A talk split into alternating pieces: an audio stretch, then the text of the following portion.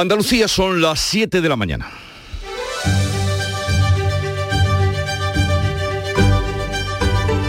La mañana de Andalucía con Jesús Vigorra. Buenos días queridos oyentes, es miércoles 23 de marzo, los sectores de la alimentación y de la distribución están llegando al límite, pero el paro de los transportistas no cesa. Se cumple el décimo día de protestas sin que la ministra haga el intento de reunirse con la plataforma que ha convocado esos paros. Insisten en que lo que les están ofreciendo es insuficiente que le quita un impuesto al, hidrocarburo, tiene dos impuestos. ¿Por qué no le quita un impuesto? ¿Por qué no controla a las grandes agencias de transporte, que son las que se lucran con los viajes, con un móvil simplemente?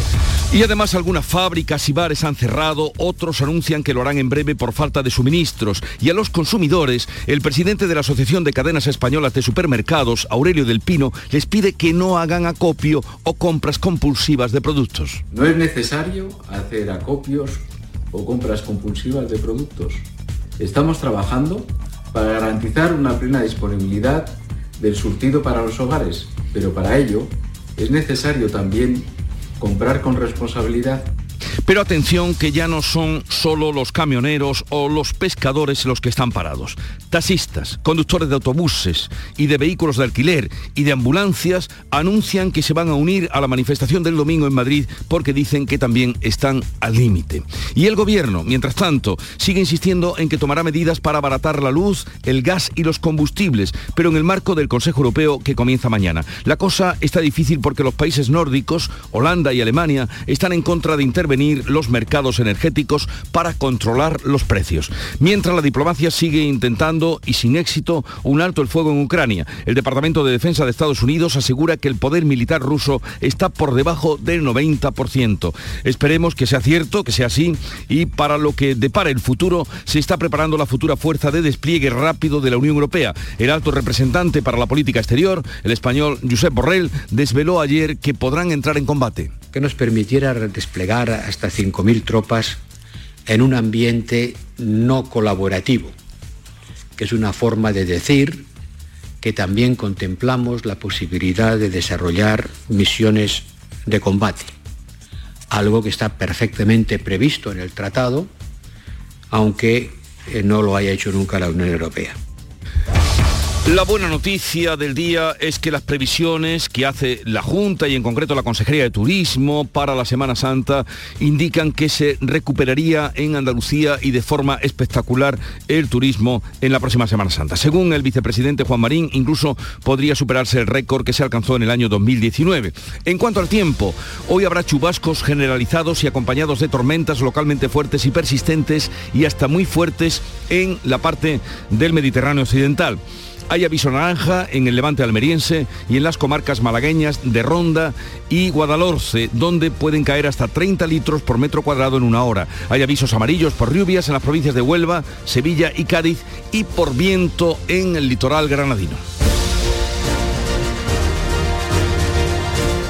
Pero vamos a confirmar este pronóstico con la situación en cada una de las provincias. Eh, ¿Cómo amanece Cádiz? Salud, Botaro. Pues con ese aviso amarillo que decías, aunque a esta hora no está lloviendo, tenemos 14 grados a esta hora y 16 de máxima. En el campo de Gibraltar, Fermín Soto. Buenos días, bueno pues aquí tenemos cielos totalmente cubiertos, chubascos, temperatura 12 grados, la máxima para hoy es de 16. ¿Cómo viene el día por Jerez, Pablo Cosano? Con nubes en el cielo, 13 grados marca el termómetro, 17 de máxima prevista. ¿En Huelva, Sonia Vela? Aquí tenemos aviso amarillo desde las 12 del mediodía por fuertes lluvias. A esta hora tenemos en la capital 13 grados, alcanzaremos los 17. ¿Qué días espera en Córdoba, José Antonio Luque? Pues con chubascos, ahora está lloviendo en Córdoba concretamente, tenemos una temperatura de 12 grados y la máxima estará en torno a los 20. En Sevilla, Pilar González. En Sevilla también se esperan lluvias con ese aviso amarillo a partir del mediodía y tormentas, la máxima prevista 17 grados y ahora tenemos 13. ¿Cómo amanece Málaga, también Bernal?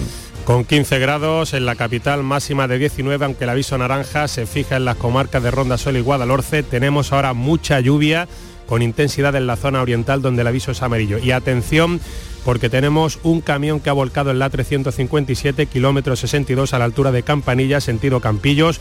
Está la grúa actuando en ese lugar, pero está cortado el carril izquierdo, por lo que se esperan retenciones en el avance de la jornada. Por cierto que fue un conductor el que dijo y habló de este accidente hoy con Charo Parilla a las 5 de la mañana en esta mañana de Andalucía. pues ya saben que hay ese accidente en la A357 y gracias por supuesto a nuestros oyentes eh, tan colaboradores siempre en beneficio de todos los que nos escuchan y todos los transeúntes.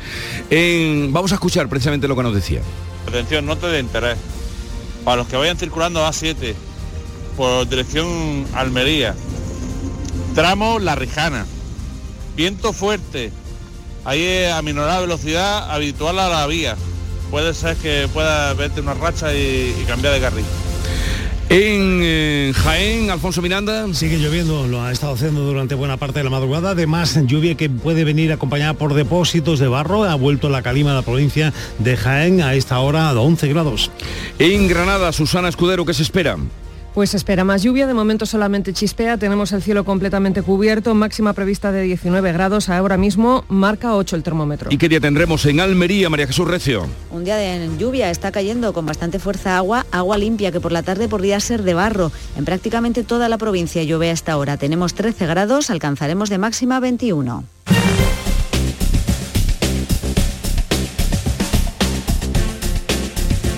Vamos a conocer ahora el estado de las carreteras en Andalucía. Conectamos con la DGT. Nos atiende Patricia Riaga. Buenos días. Buenos días. Arranca esta jornada de miércoles y a esta hora estamos pendientes de un accidente en la provincia de Córdoba, en la A4, en el entorno del polígono Guadalquivir, justo en el cruce con la A3050 en sentido Madrid. Precaución en esta vía. En el resto de carreteras hay tráfico en aumento, pero estamos muy pendientes de las lluvias. A esta hora llueve con intensidad en la zona de Málaga, así que extremen la precaución al volante.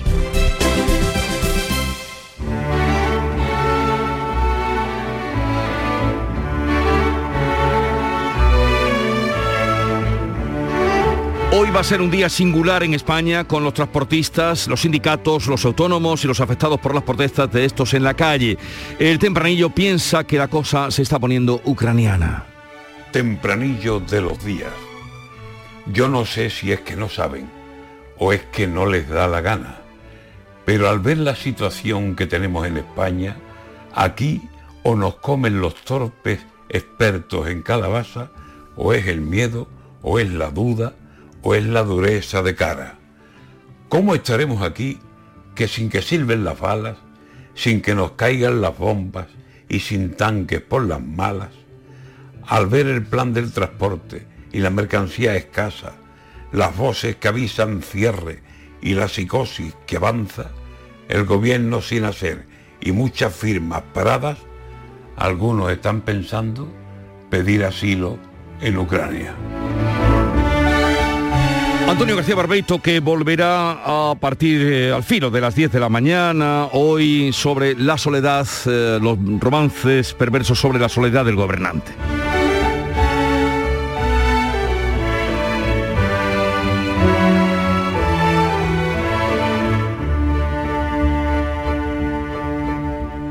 Siete, ocho minutos de la mañana. En Andalucía, el agua es nuestra prioridad. Más transparencia con el Pacto Andaluz por el Agua. Más de 300 actuaciones impulsando la depuración. Más inversión en la restauración de cauces y modernización de presas. Más claro que el agua. Consejería de Agricultura, Ganadería, Pesca y Desarrollo Sostenible. Junta de Andalucía. ¿Estás lesionado? Elige la fisioterapia avanzada de Clínicas Beyman. En Clínicas Beyman ponemos a tu servicio fisioterapeutas de primer nivel equipados con la última tecnología. Nuestra meta es tu recuperación. Somos la fisioterapia oficial de 18 federaciones deportivas de Andalucía. Si necesitas recuperar tu salud, tu rendimiento y tu bienestar, pide tu cita en clínicasbeyman.es. La mañana de Andalucía con Jesús Bigorra. Noticias. Se cumplen 10 días ya de la huelga del transporte de los transportistas autónomos y grandes compañías como Danone o Heineken avisan de que eh, pararán su producción. Otras como Azucarera, Cuétara o Calvo ya han cerrado sus plantas de forma temporal. Carmen Rodríguez Garzón. La cadena de supermercados y distribución consideran que es de máxima urgencia acabar con un paro del transporte que han tildado de problema de Estado al tiempo que han advertido de que el conflicto amenaza ya más de 100.000 puestos de trabajo. Han instado al gobierno a no perder ni un segundo la concreción del plan de ayudas al transporte. Desde la Federación de Industrias de Alimentación y Bebidas, su director general Mauricio García de Quevedo advierte de que tras las empresas que ya anuncian que paran su producción, vendrán otras. Muchas empresas del sector nos han comunicado que se ven forzadas a parar su producción y otras lo harán en breve por la falta de aprovisionamiento de mercancía. No podemos esperar ni un día más sin soluciones. Y a los consumidores les pide el presidente de la Asociación de Cadenas Españolas de Supermercados, Aurelio del Pino, que no hagan acopios de productos. No es necesario hacer acopios o compras compulsivas de productos. Estamos trabajando para garantizar una plena disponibilidad del surtido para los hogares pero para ello es necesario también comprar con responsabilidad Recuerdan todas estas organizaciones que el sector de la alimentación y la distribución aporta a la economía española más de 4 millones y medio de empleos y el 20% del Producto Interior Bruto, por lo que los daños pueden ser irreparables. Y aquí en Andalucía el gobierno autonómico hace una primera evaluación y cifra en 600 millones las pérdidas por la huelga del transporte en nuestra comunidad. Beatriz Galeano. El presidente de la Junta acusa a Pedro Sánchez de enrocarse en el conflicto del transporte. Dice Juanma Moreno que no se puede esperar al 29 de marzo para tomar medidas porque la situación es sangrante y pide a Sánchez que baje los impuestos a los carburantes. Propone también que parte de los fondos comunitarios se puedan destinar a reactivar la economía. Esto es una decisión, esto es una hemorragia que ahora mismo estamos teniendo en la economía andaluza y española y esa hemorragia hay que taponarla ya y sellarla ya. Y eso solo se llega con un acuerdo con los transportistas de manera urgente. Por tanto, no podemos entender, ni nadie nos da una razón justificada de por qué el enroque de este gobierno. Moreno exige también al Gobierno central que se siente a negociar con todos los afectados, también con quienes secundan la huelga. Los transportistas consideran que la propuesta del Gobierno presentada este lunes es poco concreta. Javier Moreno. El sector quiere saber, por ejemplo, cuánta ayuda va a recibir cada transportista. De momento lo que sabemos es que se van a destinar 500 millones de euros para bonificar los carburantes y que esa ayuda llegará a partir del día 1 de abril.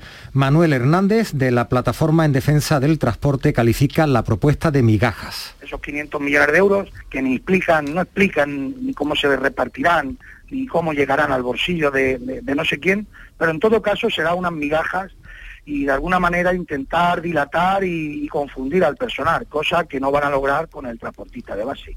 La ministra de Transportes ha defendido en el Senado que el Gobierno está actuando en la línea de otros países europeos para subvencionar el gasoil. Ante una pregunta del Partido Popular ha insistido en que rebajar la fiscalidad no ayudaría en nada al sector. Vamos a proceder a la rebaja del gasóleo profesional, una medida que ciframos en torno a 500 millones de euros. No confundan ustedes, la fiscalidad, una bajada de la fiscalidad no beneficia a los transportistas. La fiscalidad que aplicamos en España es la más baja de la Unión Europea. Y en este contexto el Gobierno ha aprobado una flexibilización de los horarios de los transportistas hasta el próximo domingo para mitigar los efectos de los paros en el suministro de mercancías, una excepción prevista en el Reglamento Europeo para situaciones de urgencia. El alto precio del combustible mantiene amarrada a puerto a la flota andaluza, también a de toda España, que espera medidas concretas y urgentes en el encuentro de hoy con el ministro Luis Planas. El gasóleo supone el 40% de los costes de producción del sector pesquero y por ello Mario García, vicepresidente de la Federación Andaluza de Cofradías de Pescadores, pide al Gobierno la subvención directa del precio del combustible. Las reivindicaciones que se va a poner encima de la mesa con el ministro son de, de ayuda ya, de que el combustible para los barcos no sea superior a 0,60 en crisis, porque lo normal es a 0,38, 0,40. Además, hoy UGT y Comisiones Obreras, junto a asociaciones como Facua o la Federación Española de Asociaciones de Vecinos, han convocado movilizaciones en toda España, también aquí en Andalucía. Se trata de marchas para pedir la contención de los precios y la protección del empleo. Mientras tanto, el presidente del Gobierno visita hoy Ceuta y Melilla tras el cambio de postura del Ejecutivo con respecto al conflicto del Sáhara Occidental. Finalmente, Pedro Sánchez comparecerá el día 30 en el Congreso para explicar ese viraje del Gobierno, aceptando ahora la propuesta de Marruecos sobre la autonomía del Sáhara. Hoy comparecerá en la Cámara Baja el ministro de Exteriores, que este pasado martes en el Senado no ha querido concretar detalles de la carta de Pedro Sánchez a Mohamed VI. La oposición ha criticado el cambio de rumbo, pero Álvarez se limitaba a responder que la postura española está arropada por Naciones Unidas. Aquí hay dos opciones. Una hablar, hablar. Y otra, la que quiere hacer el Gobierno de España, que yo creo que es lo importante, señoría, que es contribuir a desencallar un conflicto que ya dura 46 años, 46 años, señoría, con una solución política mutuamente aceptable. El presidente de la Junta considera un desprecio a los votantes del Partido Popular que el Gobierno haya cambiado la posición sobre el Sáhara sin contar con el próximo líder de la formación, con Alberto Núñez Feijó. Además, cientos de personas se han concentrado este martes en varias ciudades andaluzas para mostrar su apoyo al pueblo saharaui. Desde FECADI nos unimos a las voces que dentro y fuera del Estado español rechazan la actitud servilista del presidente del Gobierno. La guerra continúa en Ucrania. Las tropas rusas intentan avanzar, aunque lo hacen con mucha dificultad por la resistencia que están encontrando. Los asedios a ciudades como Mariupol amenazan con convertirse en una grave crisis humanitaria. El presidente Volodymyr Zelensky ha vuelto a acusar a los rusos de genocidio porque no permiten los corredores, los corredores humanitarios para llevar agua y comida. Dice que la población sufre de forma inhumana. Hoy uno de los convoys humanitarios ha sido capturado por los rusos cerca de Manús, en la ruta acordada, por cierto. Los servicios de emergencia y los conductores de los autobuses han sido tomados cautivos. Estamos haciendo todo lo posible para liberar a nuestro pueblo y desbloquear el movimiento de la ayuda humanitaria.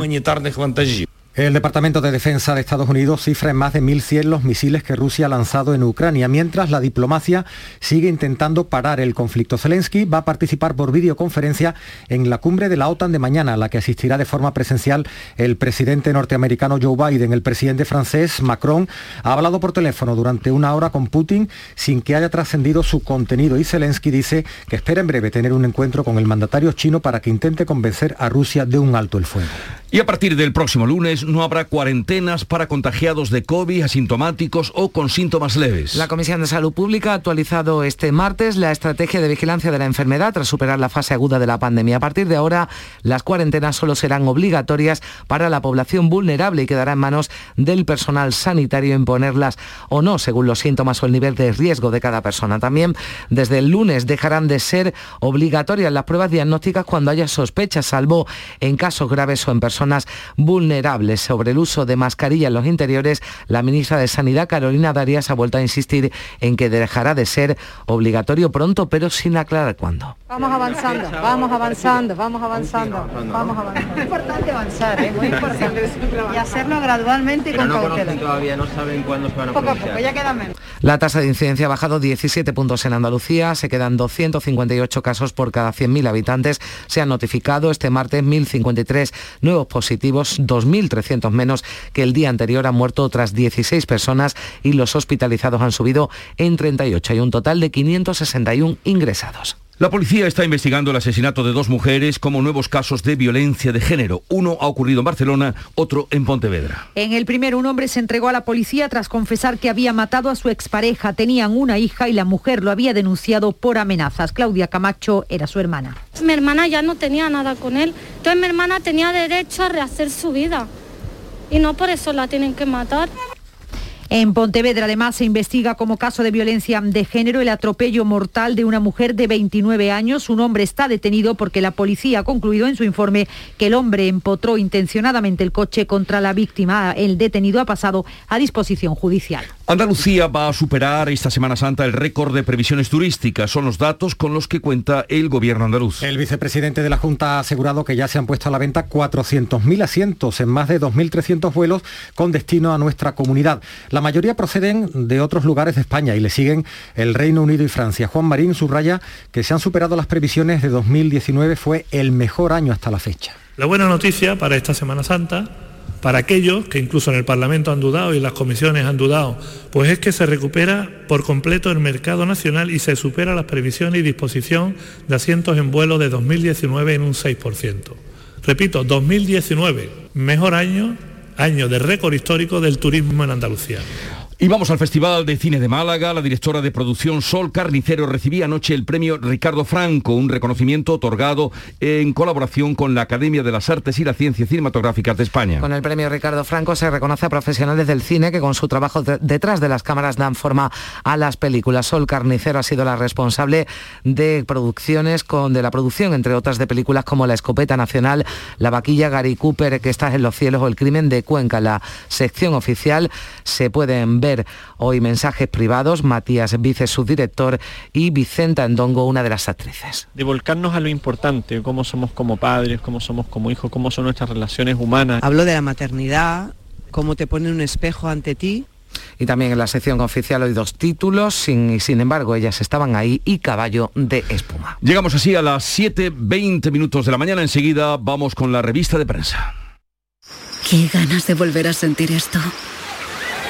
Con grandes viajes de viajes el corte inglés, vuelve a vivir momentos mágicos viajando a lugares que te harán sentir. Colores, sabores, vive experiencias que recordarás para siempre. Costa Rica, Perú, Tailandia, Canadá, Bali. Reserva por solo 60 euros sin gastos de cancelación. Y de regalo, hasta 400 euros para tu próximo viaje. Vuelve a sentir el mundo con la confianza de viajes el corte inglés. Consulta condiciones.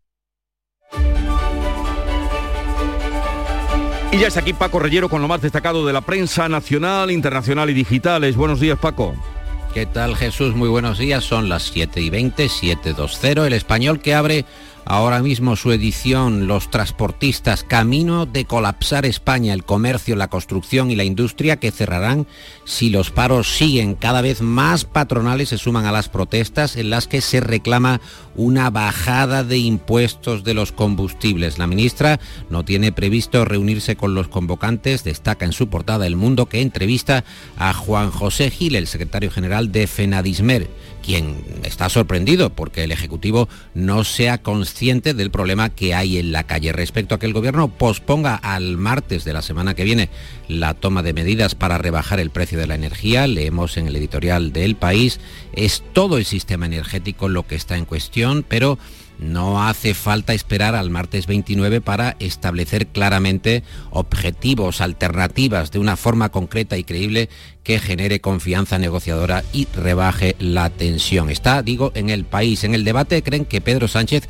lo fía todo, absolutamente todo, al resultado del Consejo Europeo, que se celebra, como sabemos, mañana y pasado. El gobierno también lo fía todo a la Unión Europea, consideran en el diario.es el país, que también destaca en su portada que Bruselas plantea cinco medidas urgentes para abaratar la energía. La Comisión propone a los 27 vías para marcar, para fijar precios de referencias o tope eh, para la electricidad como pidió, como reclamó el presidente Sánchez. La razón que asegura que el 60%, 60% de los transportistas en huelga está en quiebra técnica, aseguran los profesionales del volante, que para cuadrar sus cuentas el gasóleo debería bajar 70 céntimos y no van a parar, dicen, hasta que no les garanticen que no trabajarán más por debajo de costes. En ABC, taxistas y conductores de autobús que se van a manifestar el próximo domingo. Y en la viñeta de Tomás, para el español, para el digital el español, vemos a un niño de la mano de su madre que pasa por las estanterías de un supermercado y dice, mamá, a que todo lo ha robado el señor malo ruso ese. Por cierto que eh, las fotos de distintos diarios, fotos de portada, nos referimos, entre ellas La Vanguardia o El País, son de estanterías vacías de supermercados, en ambos casos, en La Vanguardia y en El País, estanterías de la leche. Jesús. Y también la prensa que ha revisado ya Paco Reyero apunta datos interesantes sobre la decisión de Pedro Sánchez, el cambio en la estrategia sobre el Sáhara. Sí, por ejemplo, en el debate el gobierno ocultó y negó su arreglo con Marruecos en un documento oficial del 1 de marzo. El Ministerio de la Presidencia desmintió por escrito su cambio de postura sobre el Sáhara solo dos semanas antes de conocerse la carta de Sánchez a Mohamed VI, que es precisamente la carta que el país lleva a su portada, la carta que Pedro Sánchez escribió, envió al rey de Marruecos. Debemos construir, dice el entrecomillado del país, una nueva relación que evite futuras crisis. La misiva se remitió cuatro días antes de que Rabat la diera a conocer. Portada de ABC, los paros y el Sáhara desbordan al gobierno. Quiero también fijarme en lo que dice Infolibre porque apunta que los socios del gobierno temen que las protestas disparen el voto a Vox y exigen, le exigen a Pedro Sánchez un plan de choque. Portada de ABC, como digo, los eh, paros y el Sáhara desbordan al gobierno. Periódico que destaca que la Generalitat no aplicará la sentencia que obliga a dar un 25% de castellano en las aulas. En la vanguardia también anotan que la Consejería de Educación rehuirá. ¿Qué será rehuir? será incumplir, digo yo, incumplir la sentencia del castellano, el editorial de ABC, todos los socios parlamentarios del gobierno que amenazan ya con dar la espalda al PSOE y bloquear la legislatura por su traición con el Sáhara y la pasividad ante la crisis económica. El editorial de La Vanguardia, La guerra desborda al gobierno, así se titula, ni Sánchez ni sus ministros valoran la gravedad de la crisis para algunos sectores. 500.000 eh, marqueses es el artículo de opinión de Alfonso Usía, que escribe irónicamente en el debate que son los marqueses, medio millón de marqueses los que se manifestaron en Madrid, marqueses disfrazados de agricultores, de tractoristas o de ganaderos. Contesta al alcalde de Valladolid que afirmó que Vox había conseguido, eh, por la manifestación dominical, que el marquesado saliera a la calle. Y otro asunto del que se ocupan, lógicamente, la guerra que no cesa. No cesa, guerra en Europa, día 28, nos recuerda el país que titula Putin se ceba con Kharkov, la gran ciudad ruso hablante de Ucrania, en distintas cabeceras nacionales e internacionales. El portavoz del Kremlin, la voz de su amo, anuncia que no descarta utilizar armas químicas si la existencia de Rusia se viera amenazada. Le Monde, The Times o The New York Times destacan que Joe Biden viajará en las próximas horas a Europa para asistir a la cumbre de la OTAN y visitar Polonia. El Mundo entrevista a Francis Fukuyama, el escritor, el politólogo, quien advierte de que si Putin logra derrocar a Zelensky, otros van a seguir su camino. Esta guerra puede servir para refundar la OTAN y la Unión Europea y China será cautelosa, son eh, las previsiones, los pronósticos de Fukuyama. Te apunto una última en el confidencial Mark Marta García ayer, titula su columna Imaginando lo inimaginable que hará la OTAN si Putin utiliza armas nucleares y apunta García ayer que no está claro cómo respondería Washington al uso de un arma nuclear por parte de Putin, ni siquiera está claro que hubiera acuerdo, que se alcanzara un acuerdo entre los miembros de la OTAN sobre qué hacer, sobre cómo reaccionar si Putin da ese temible paso. Mejor que no las utilice. Nuria Gaciño, buenos días. Buenos días.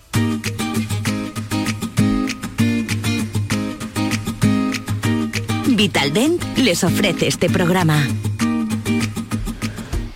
El parón liguero y las eh, lesiones dejan a los equipos andaluces de primera en cuadros, ¿no? Tal es, así que por ejemplo el Sevilla pierde esta semana a 11 internacionales que se han marchado con sus respectivas selecciones, mientras que el Betis no podrá contar con nueve jugadores. Tres son las bajas del primer equipo del Cádiz y en el Granada ocho son las ausencias entre los convocados y los lesionados.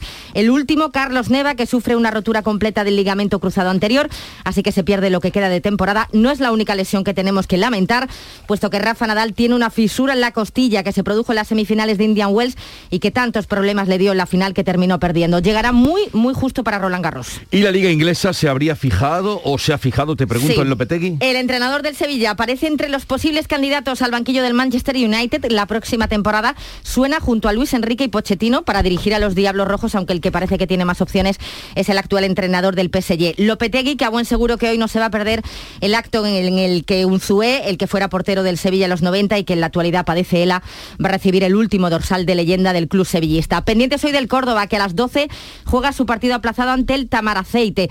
También estaremos pendientes de la Liga de Fútbol Sala, a las 9 duelo andaluz, Córdoba Patrimonio Betis y Jaén Paraíso El Pozo Murcia. El Unicaja, que se ha metido en los cuartos de la Champions como segundo de grupo después de la victoria de los TEN de Belga ante el Napoca, por lo tanto pierde el factor campo.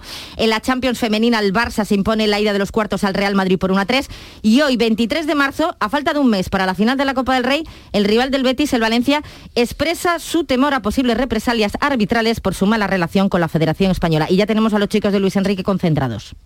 En Vitaldent, este mes, 15% de descuento en tu tratamiento dental. Porque sabemos que tu sonrisa no tiene precio. ¿Cuál? ¿Mi sonrisa? ¿Será la mía? Oye, ¿y la mía? Claro, la vuestra y la de todos. Hacer sonreír a los demás no cuesta tanto. Pide cita en el 900 101 001 y ven a Vitaldent. Y vamos ya con el cierre que nos has preparado, Paco Reyero. Bueno, encontramos un dato curioso en el Independiente y que siendo menos visible que la ausencia de productos en los supermercados lo complementa, los españoles optamos ahora por comer más en casa desde que comenzó la guerra. Los datos de gasto con tarjetas de BBV Research muestran eh, contención en el gasto en restauración que venía disparándose desde que se relajaron las restricciones. Es decir, más en casa y las estanterías de los supermercados con problemas. No sé, Nuria, ¿tú comes más en casa? Sí, sí, yo ya, pero yo ya desde hace tiempo. ¡Qué remedio! Nuria Gaciño, Paco Rillero, que tengáis un buen día. Que os vaya muy bien. Adiós.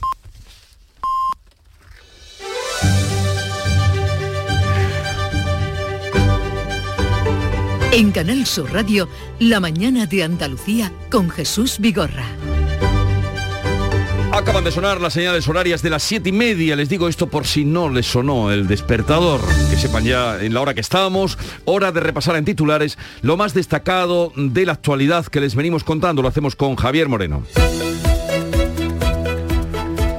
Décimo día de paro de los transportistas autónomos. Desde sectores económicos como el alimentario y el de la distribución denuncian pérdidas millonarias. Algunas fábricas ya han cerrado por falta de suministros. Además, los taxistas, vehículos de alquiler, ambulancias y autobuses de transporte no regular se suman a una gran manifestación el próximo domingo en Madrid. El sector pesquero cumple el tercer día de paro y hoy se reúne con el ministro Luis Planas. Los pescadores también esperan medidas concretas y urgentes por la subida del precio del combustible. El ministro afirma que Bruselas activará un fondo de emergencia y que será con carácter retroactivo.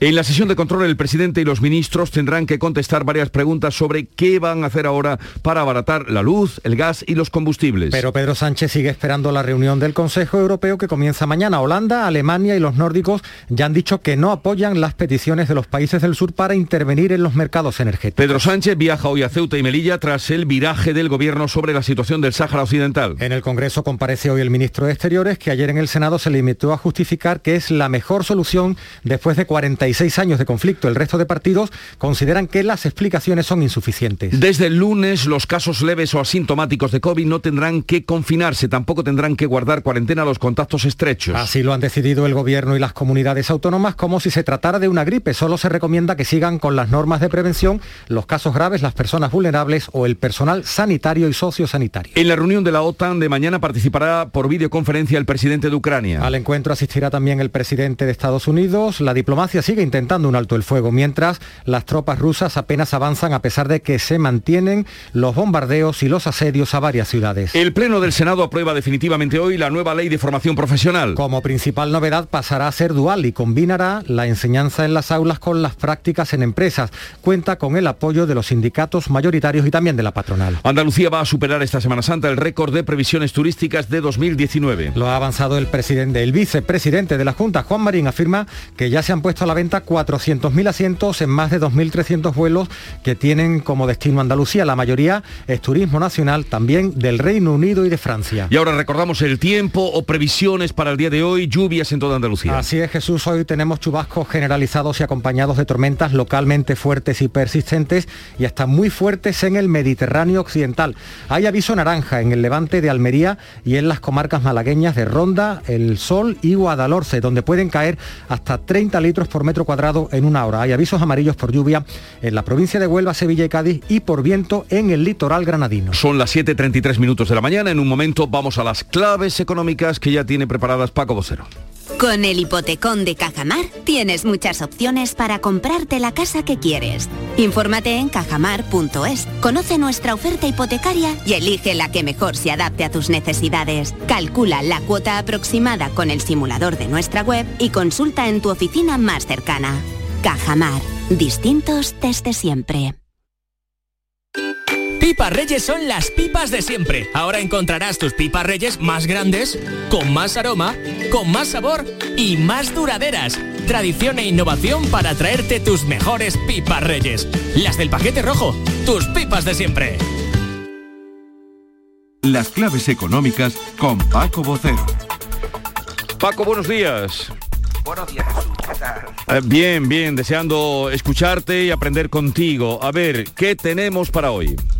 Pues mira, hoy en realidad lo que tenemos es un escenario extremadamente complicado con, la atención muy centrada en la huelga del transporte y sus consecuencias, con lo que estas claves en realidad son una crónica de daños que prácticamente ya está dicha desde las 6 de la mañana y en la ronda de medios que ha comentado Paco Rollero. Y es que hoy que hay un indicador relevante en la eurozona, como la confianza del consumidor, ya con el impacto de la guerra, queda oscurecido ante una situación que se hace más y más difícil y ayer llegaron las advertencias, entre otros, pues del sector alimentario. Hmm. Un sector con daños visibles en Andalucía, ahí tenemos las plantas paradas de azucarera en Jerez, de Copa en Monturque, Córdoba, la de Jaén, Copa en Villanueva del Arzobispo o la de Agrosevilla. También hablamos de las cerveceras, como Heineken, que dijo que si la situación sigue así, se verá imposibilitada a servir sus productos a las superficies comerciales, bares y restaurantes, o de Mau San Miguel, que admitió el impacto y las dificultades enormes en sus operaciones. Otra gran compañía, Danone, dijo que en un plazo máximo de 24 horas por hoy tendría que interrumpir de forma temporal su actividad en las siete plantas que tiene en España y la Lactalis advirtió también de una situación límite ya conocida en el sector lácteo. Bueno, como bien dices, límite para todos quienes ya han parado y quienes están, eh, los que están mencionando ahora que ya advertían ayer de que puedan parar. Exactamente. Carmen citaba antes a la distribución y el agroalimentario con organizaciones como AECOC, ACED, ANGED, ASEDA, las cooperativas agroalimentarias y la Federación Española de Alimentación y Bebida. Y ese comunicado conjunto en el que instan al Gobierno a no perder ni un segundo la concreción del plan de ayuda al transporte y solucionar esta situación que está poniendo en riesgo la continuidad de miles de negocios y empleos, empleos que efectivamente cifran en 100.000. Por otra parte, lo hicieron desde UNESID, lo mismo que es la Organización de Empresas Siderúrgicas y de Primera Transformación, que reconoció en un comunicado que ningún fabricante del sector opera ya con normalidad, de modo que las plantas se han visto obligadas a reducir o incluso a detener la producción. Y desde Faconauto, los concesionarios de automoción hicieron lo propio respecto al suministro de piezas y el retraso generalizado en la entrega de vehículos o la patronal de materiales de construcción, Antimad, que se ha sumado a su sector nacional y especialmente andaluz, aquí las organizaciones andaluzas llevan advirtiéndolo desde hace ya unos días de paro en la obra a partir de la próxima semana. Todas estas empresas y todos estos conflictos, Paco, sumados, como decías, a otro largo número que ya llevan varios días advirtiendo y parando, como las cofradías de pescadores, en su caso directo por el coste del combustible y que hoy se van a reunir con el gobierno y todo queda en esa reunión. Exactamente, así es. Y es que estamos tan solo repasando y complementando las voces de ayer martes, en un escenario que realmente se está convirtiendo en insostenible. Se mira el sector o actividad a la que se mire, porque necesitaríamos varias claves para enumerar los damnificados y las consecuencias. Y es que al margen de las negociaciones y sobre todo de su ritmo, esto de esperar hasta el día 29, que a todo el mundo lo mm. tiene tremendamente sorprendido, la economía está sufriendo un impacto adicional de enorme calado, con consecuencias muy inciertas a corto plazo si no se toman medidas y decisiones que sean rápidas y firmes. Sí, esperar al día 29, esperar al día 29, pero ya vemos que los países nórdicos no están muy por la labor de hacer caso a las propuestas que está llevando el presidente del gobierno español, pero en fin, todo que ya, el aire. Eh, sí, ya veremos porque en realidad no estamos solamente hablando de propuestas puramente energéticas, hablamos de muchas más cosas que se podían resolver de un modo, digamos, rápido en el frente doméstico. Pero en fin, seguimos esperando hasta el día 29. Vale. Eh, Paco, que tengas un buen día. ¿Llueve por Córdoba ahora? Llueve, llueve, llueve afortunadamente. Eso, es lo único, eso es lo único bueno que De momento lo único bueno que tenemos. Sobre este panorama que sigue lloviendo. Un saludo, hasta luego. Un saludo, hasta mañana. Adiós, adiós. La tarde de Canal Sur Radio con Mariló Maldonado te invita al Festival de Cine de Málaga. Descubre la producción más relevante del cine español, las actividades del certamen y a los galardonados de este año. La tarde de Canal Sur Radio con Mariló Maldonado en el Festival de Málaga. Este miércoles desde las 3 de la tarde. Cerveza Victoria, la cerveza de Málaga desde 1928. Exquisita patrocinadora del Festival de Málaga. En Canal Sur Radio, por tu salud, responde siempre a tus dudas. Acúfenos, tinnitus, pitidos en el oído y otras dolencias auditivas son motivo frecuente de consulta. Esta tarde en el programa ponemos oído a nuestros especialistas para solventar todas tus dudas en directo. Envíanos tus consultas desde ya en una nota de voz al 616-135-135. 616-135-135. Por tu salud. De lunes a viernes, desde las 6 de la tarde, con Enrique Jesús Moreno. Súmate a Canal Sur Radio, la radio de Andalucía.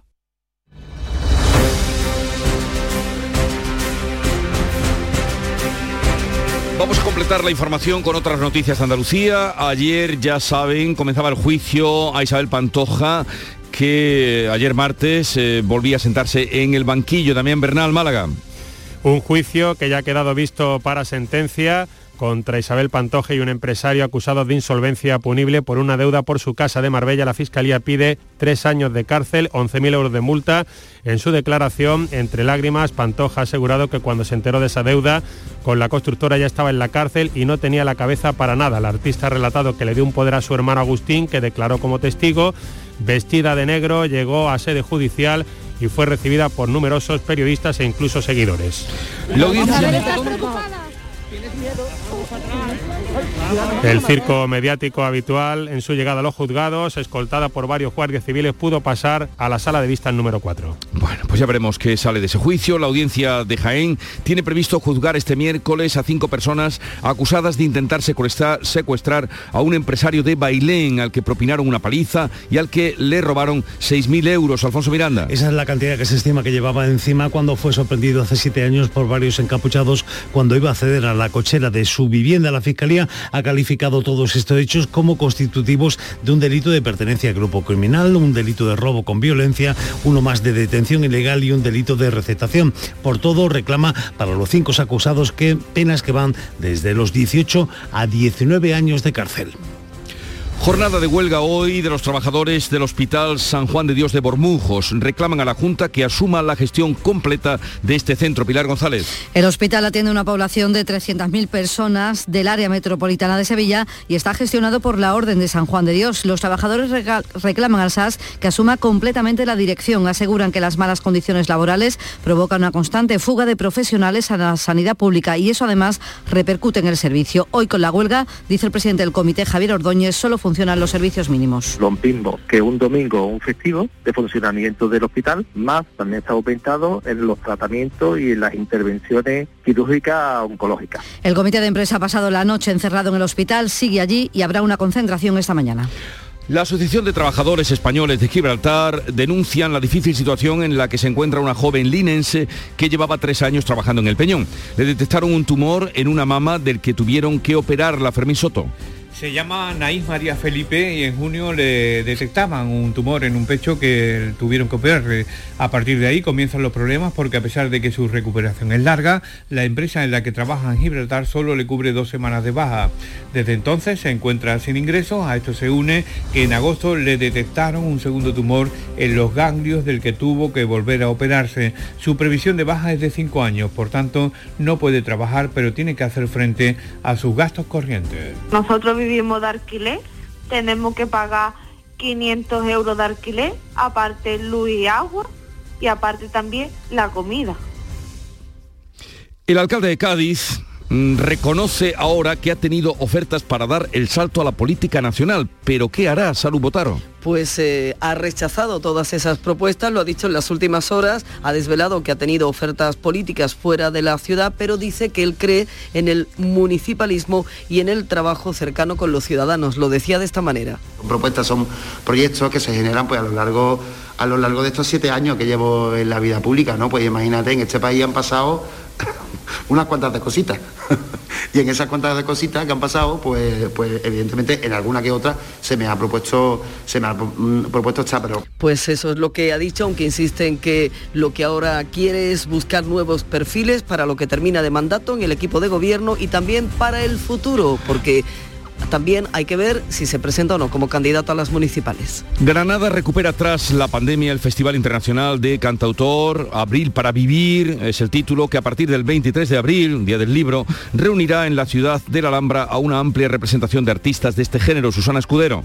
Precisamente el 1 de abril de Carlos Cano da nombre a este certamen que nació en 2001 como un homenaje al cantautor granadino. Por él han pasado representantes del género tan importantes como Luis Eduardo Aute, Paco Ibáñez o José Antonio Labordeta. Este año, en su edición número 21, más de 40 cantautores de España y de otros países de Latinoamérica como Argentina o Cuba se han presentado a esta edición que tendrá como fechas más importantes el 29 y 30 de abril, días de las semifinales y finales. 7.44 minutos de la mañana, les anunciamos que hoy a partir de las 9 vamos a hablar eh, con la mm, presidenta de la Asociación de Empresas de Energía Eléctrica. ¿Esto qué es? Las grandes empresas, Iberdrola, Endesa, están ahí contenidas. Ayer tuvieron una reunión con el gobierno de la que no ha trascendido nada. Pero hoy, Marina Serrano, esperemos que nos diga qué se proponen para poder bajar el recibo de la luz, que era la pretensión o la aspiración eh, bajo la que se convocó esa reunión. También vamos a tener muchas más cosas. El delegado de Médicos Sin Fronteras, Carlos Bustamante, en Andalucía estará con nosotros. Cita con el juez Emilio Calatayud. Cambio climático con Javier Bolaños. El director de orquesta Manuel Busto, joven director de los Palacios, que hoy estará con nosotros. Y terminaremos con el consultorio del comandante Lara. Son las 7.45, 8 menos cuarto, tiempo para la información local. En la mañana de Andalucía de Canal Sur Radio, las noticias de Sevilla. Con Pilar González. Hola, buenos días. Jornada de varias protestas hoy en Sevilla. Los transportistas que vuelven con sus camiones por la mañana a las carreteras y sindicatos y diferentes colectivos que piden a los sevillanos que se manifiesten por la tarde contra la subida de precios. Y a esto añadimos que hay huelga en el hospital de Bormujos. Tenemos lluvia generalizada con tormentas fuertes y persistentes, es lo que se prevé. De hecho, a las 12 se activa aviso amarillo. Viento del este. La máxima prevista 17 grados en Sevilla y Lebrija, 19 en Morón y 20 en Écija. A esta hora tenemos 13 grados en la capital. En la carretera, retenciones en la entrada a Sevilla por la A49 de 5 kilómetros, 2 en la continuidad por el patrocinio, 1 por la autovía de Utrera y también por la de Coria y uno en el nudo de la Gota de Leche, sentido Ronda Urbana Norte, donde el tráfico es intenso. También es intenso en la entrada a la ciudad por el Alamillo, Avenida Juan Pablo II y Puente de las Delicias. Mari Carmen, no te líes. Si te vas a comprar un coche, cómprate un Driveris. Hazme caso. Son coches de segunda mano, pero muy bien revisados. Los puedes financiar y tienen un buen precio. Y si hubiera un problema, siempre responden. ¿Qué más quieres? Mari Carmen, Driveris, que son vehículos de ocasión de verdad. Driveris.es, entra ya. Sombra, la sombra vendo. Don Manuel Hidalgo, responsable de ventas de Tordos Quitasol, nos informa. En esta época del año podemos instalar con comodidad todo tipo de tordos y carpas en todos los modelos y sistemas, tordos con motor y tordos automáticos. Pero eso saldrá carísimo. Ese es un error, José Antonio. Estamos con precios en promoción y con facilidades de pago. No me digo más. Llámenos al 954 33 29 88. Recuerde, 954 33 29 88 y olvídese de aquello ya tan lejano de... Leopoldo, échame el tordo. Y pase a la modernidad, a... Currito, dale al botoncito. Tordos y carpas quitasol, la sombra de Sevilla. Sombra, la... En Canal Sur Radio, las noticias de Sevilla. Antes de entrar de lleno en las consecuencias de la huelga de transporte, les contamos que los trabajadores del Hospital San Juan de Dios de Bormujo secundan hoy una huelga para pedir la gestión pública del centro que atiende a toda la comarca del Aljarafe. Hoy funcionan los servicios mínimos, son las urgencias a modo de un domingo, pero también se añaden los tratamientos oncológicos. El comité de empresa ha pasado la noche encerrado en el centro, continúa allí, a las 11 de la mañana habrá una concentración y reclaman que la empresa aplique además la revalorización de los salarios que está acordada en convenio. Aseguran que la fuga de profesionales al SAS es una constante por las condiciones laborales que tienen y todo eso repercute en la asistencia sanitaria. Ha motivado durante los últimos años una fuga continua de profesionales a otros hospitales del Servicio Andaluz de Salud. Por tanto, tenemos una rotación continua de especialidades y ahora se ha agravado porque la entidad que gestiona el centro ha tomado la decisión de inaplicar el convenio colectivo y de no revalorizar los salarios del año 2021 y del año 2022. Ahora sí hablamos de esa huelga de transporte. Los camioneros vuelven hoy a movilizarse por las carreteras de Sevilla. Será la tercera protesta en esta semana. Han quedado a las 11 de la mañana ante el centro Carrefour de San Pablo y este martes lo están oyendo centenares de camiones del sector del transporte, de alimentación animal y de biomasa. Han llevado a cabo una marcha lenta desde Alcosa hasta el Prado de San Sebastián, Paseo Colón y la isla de la Cartuja. En el Rubio, más de un centenar de camiones llegados de distintos puntos de la provincia también protagonizaban este martes una marcha lenta que colapsaba las vías que rodean este municipio. Lo argumentaba así uno de estos transportistas, Juan Carlos Pérez. Hay gente de Estepa, hay gente de Marinalera, hay gente de Matarredonda, de Herrera, de Martín de la Jara, que le quita un impuesto al hidrocarburo, tiene dos impuestos. ¿Por qué no le quita un impuesto? ¿Por qué no controla a las grandes agencias de transporte, que son las que se lucran con los viajes, con un móvil simplemente? Esta tarde sindicatos, trabajadores autónomos y organizaciones sociales llaman a la movilización ciudadana contra la subida de precios. Será en las setas a las 6 de la tarde bajo el lema Contener los precios, proteger el empleo. Los autónomos, por ejemplo, en palabras de Agen Santo, portavoz de la Unión de Autónomos, dice que con estos precios será muy complicado poder hacer frente a los pagos. Evidentemente que haya ayudas directas a todos los sectores y evidentemente a los más afectados, el tema del transporte, la agricultura. Y evidentemente pues también pedimos que haya un sistema justo, justo y repartido entre todos los, afectados por, esta, por esta crisis energética. La Confederación de Empresarios de Sevilla muestra su preocupación por las empresas de transporte de viajeros, sube el precio de carburantes, pero baja también el número de clientes. Y el presidente de los comerciantes sevillanos, Tomás González, pide también que se tomen medidas urgentes contra la subida del precio de la energía y también por esta huelga de transporte. Advierte ya que está en riesgo la viabilidad de numerosos negocios y no solo los de la alimentación que si vemos que esto se alargara en el tiempo, sí podría empezar a producir un daño grave eh, al estar en puertas de, de, la Semana Santa, esa ansiada recuperación que esperábamos, pues el vernos con menor mercancía en los establecimientos puede producir una merma en la venta. Y también hay preocupación en el Ayuntamiento de la capital por esta huelga porque podría afectar a la Semana Santa y a la feria si se prolonga. Lo dice así el alcalde Antonio Muñoz. Si de pronto empiezan a fallar de una manera estrepitosa el abastecimiento de alimentación, de bebida, pues indudablemente en una fiesta de primavera, sobre todo en la feria, donde hay un consumo por encima de, de la media de vino, manzanilla, cerveza, refresco, podría producirse una situación eh, más preocupante. Y a esta preocupación sobre la Semana Santa y la feria se suma la amenaza de huelga de los caseteros. La asociación que los agrupa asegura que el marco legal actual les impide trabajar con los horarios habituales en esta fiesta. Así que piden a la Junta un convenio especial. Lo explica Francisco Valderrama, secretario de la Asociación de Caseteros. Lo único que queremos es poder trabajar. ¿Que no podemos trabajar con el horario que nos pone? Pues la asociación no tendrá más remedio que ponerse en huelga y la Feria de Sevilla peligra porque los caseteros llevamos 830 casetas que abarcamos para poderlas servir nosotros. Y otra protesta que va a tener lugar esta mañana. Sindicatos de educación han convocado concentraciones ante la delegación territorial de la Junta para rechazar el cierre de unidades en centros públicos y en demanda de una disminución de las ratios en las aulas. Siete de la mañana y casi 52 minutos. Oye, necesito un poco de ayuda. ¿Otra vez vas tarde con la presentación? No, si quisieras volver a viajar, ¿a dónde irías? Yo, a una de las agencias de viajes de Sevilla, porque si viajas de la mano de profesionales, viajar, viajará seguro. Sevilla, muy famosa, muy desconocida. AEVISE, Asociación Empresarial de Agencias de Viajes de Sevilla. Este miércoles os esperamos en el auditorio Nissan Cartuja de Sevilla a las 8 de la tarde para disfrutar del show del comandante Lara, en vivo y en directo.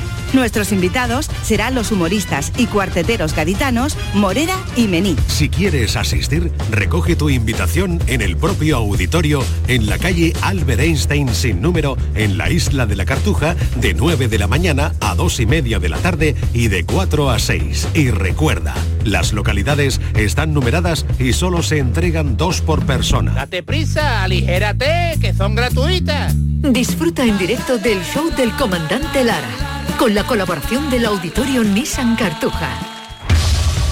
Las noticias de Sevilla. Canal Sur Radio. Las propuestas alternativas a los túneles para el paso de la S40 por el Guadalquivir se van a conocer antes de que finalice este año. Lo ha dicho en el Senado la ministra de Transporte, Raquel Sánchez, en respuesta a una pregunta al senador popular José Luis Sanz, que mantiene que el Gobierno ya ha tomado una decisión independientemente de lo que diga el informe. Han mentido los sevillanos. Ustedes dijeron que había que esperar al final de año a ver qué recomendaba ese informe que habían encargado. Ustedes han tomado ya la solución, han tomado una decisión. Ustedes saben que la, solución que van a tomar es la de hacer un puente inviable para la ciudad de Sevilla. Sanz además ha culpado al gobierno de la venta de la tuneladora, que estaba prevista para hacer esos túneles bajo el Guadalquivir, pero la ministra respondía que el gobierno no puede vender lo que nunca ha sido suyo. La maquinaria empleada en las obras del Ministerio no es propiedad de la Administración y, por tanto, la tuneladora en cuestión o mejor dicho, sus piezas tampoco lo son. Por ello, la Administración y el Ministerio no pueden ni han procedido a venta alguna de dichas precias. Y el presidente del Tribunal Superior de Justicia de Andalucía, Lorenzo del Río, ha asegurado que la futura ciudad de la justicia, que estará en Palmas Alta, entrará a funcionar poco a poco de forma progresiva y hay que esperar al menos dos años. Va a ser un traslado, por así decirlo, sucesivo, no de todos al mismo tiempo, sino que van a ir ciertas jurisdicciones y lo último sería el edificio donde aquí estamos. Pero antes de dos o tres años no vamos a tener nada materializado.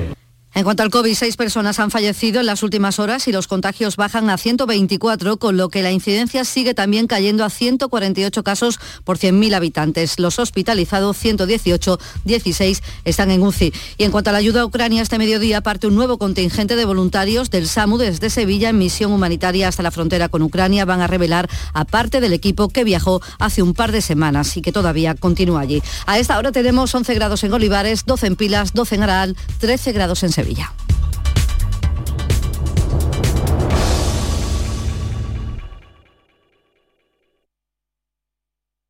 Escuchas La mañana de Andalucía con Jesús Vigorra, Canal Sur Radio. Aquadeus, el agua mineral natural de Sierra Nevada, patrocinador de la Federación Andaluza de Triatlón, les ofrece la información deportiva. 8 menos 5 minutos, tiempo ya para el deporte. Nuria Gaciño, ¿qué tal? Muy buenos días. Hola, muy buenos días. Bueno, como viene siendo habitual, cada vez que hay parón por las selecciones, pues se quedan en cuadro los cuatro equipos andaluces de primera, pero además al Granada, en el Granada hay que sumar las lesiones que afectan Sí. al equipo. Es que en concreto el Granada y el Sevilla son los dos andaluces que sin duda más lesiones importantes vienen sufriendo esta temporada.